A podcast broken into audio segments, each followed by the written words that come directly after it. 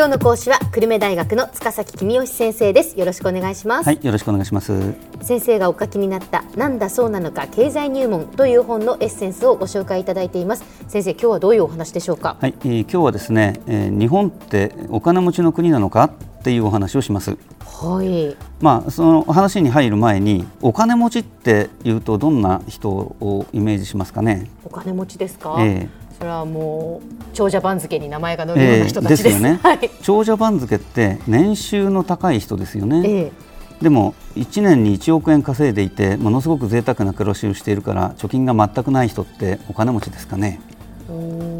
逆に年収は少ないけれどものすごく倹約して貯金をたくさん貯めて貯金の残高が1億円ある人ってお金持ちですか？お金持ちだと思いお金持ちですよね、はい、決して裕福な生活してないけどお金持ちですよね、なのでお金持ちって何だろうって考えると割と難しいんですけども、うん、まあ、日本だとお金持ちから税金取ろうっていう話になると年収1000万以上の人はたくさん税金払いなさいとかそういう収入で論じる場合が多いですよね。うん。そうするとまあ先ほどの先生のお話からすると、えー、例えばじゃあ年収1000万以上の人であっても、はいはいはい全く貯金のない人は、ええ、税金をたくさん納めなさいって言われても、税金を納められないっていうことになったりするわけです、ええ、いやそれは最初にその給料の中から税金を取っちゃえばいいんですから。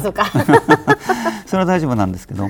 まあ、ちょっと本題に戻るとして、はい、日本が金持ちかっていう話をするときに2つの基準で話をしましょう。ええ、1つ目はあ日本人が豊かな暮らしをしているかどうかっていうことですね。はい。ね、もちろん人によりますけれども平均すれば日本人は豊かに暮らしていますでそれを示す統計としては1人当たりの GDP という統計があります、はい。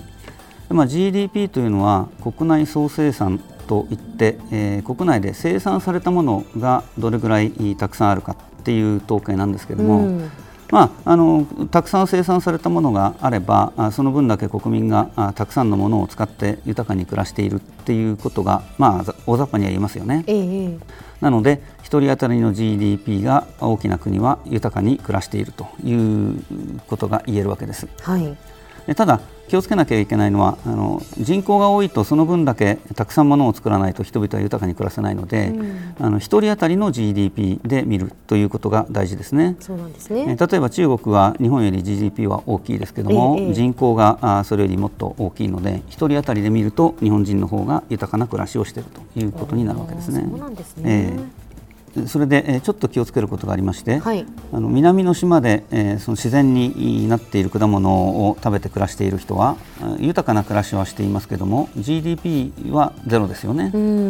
でも北国で温室で一生懸命果物を育てている人はそんなに豊かな暮らししてないけど GDP は大きいですよね。はいはい。なので本当はそこは調整してやらなきゃいけないんです。ただあの農業以外の産業についてはあんまり大きな違いは多分どこの国もないので、まあこれも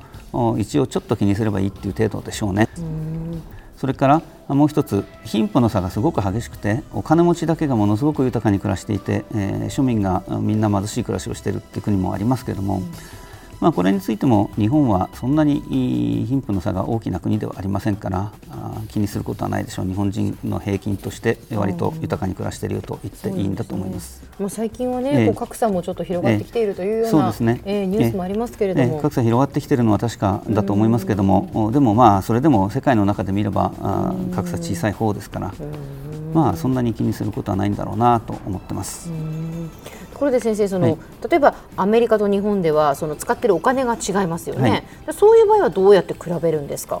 あの使っているお金が違うので日本の GDP は何兆円アメリカの GDP は何何兆ドルっていう統計で出てきますよね、ええ、だけどあの毎日のニュースで、えー、今日の1ドルの値段はいくらだっていうニュース出てますよね、はい、からその1ドルの値段で割ってやれば日本の GDP とアメリカの GDP を比べることができますね。ただ途上国行くとすごく物価が安い国ありますよね、はい、まあ、そういう場合は1人当たりの GDP は日本の4分の1だけど物価が半分だから、まあ、生活水準としては日本の半分だねっていうようなあ考え方をする必要があるかもしれませんね。まあ、いずれにしても日本人の生活水準が世界の中で上位にあることは間違いありません。ただバブルが崩壊してからゼロ成長が続いてますので、まあ、20年前には日本の生活水準は世界の中でものすごく高い方だったけれどもずいぶんいろんな国に追いつかれて追い越されてますから、えー、もう昔ほど日本の生活が圧倒的に豊かだっていう感じではなくなってきてますけども、まあ、それでも世界中に国がたくさんある中で、えー、割と上の方であることはもう間違いないですよね。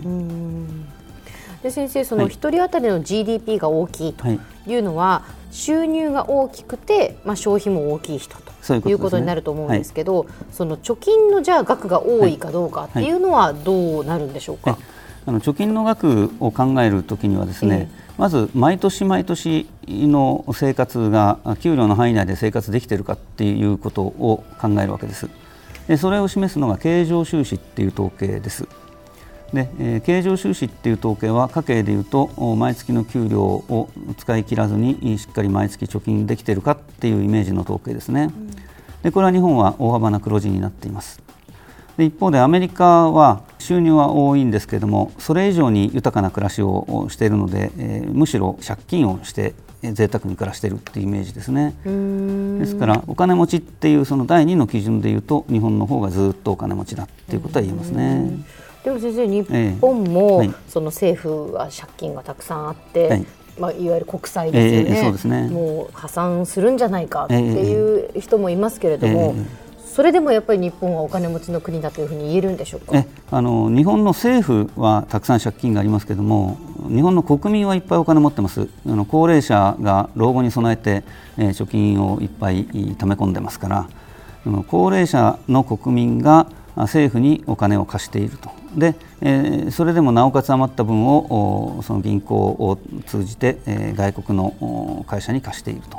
いう形になっているので、まあ、家計でいうとお父さんは借金だらけだけどお母さんがとってもいっぱいへそくりを持っていてお父さんにお金を貸してもまだ余った分は銀行に貯金しているって、まあ、そんなイメージで捉えていただくといいかなと思いますね。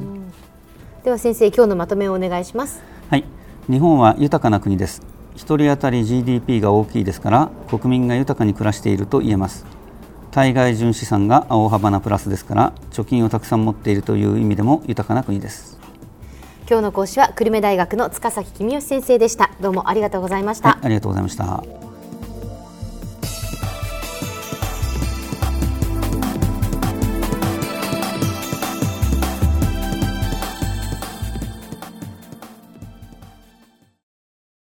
続々ぐいぐいメラメラつながる。ゾワゾワ。ハラハラ。メキメキ。つながる。ズキズキ。モワモワ。ホカホカつながる。キリキリ。ザワザワ。キュンキュン。ガンガン。ワクワク。うずうず。ドキドキ。ルンルン。バクバク。九州人のいろんな気持ちつなげます。九州から輝こう。キラキラつながる。 QTnet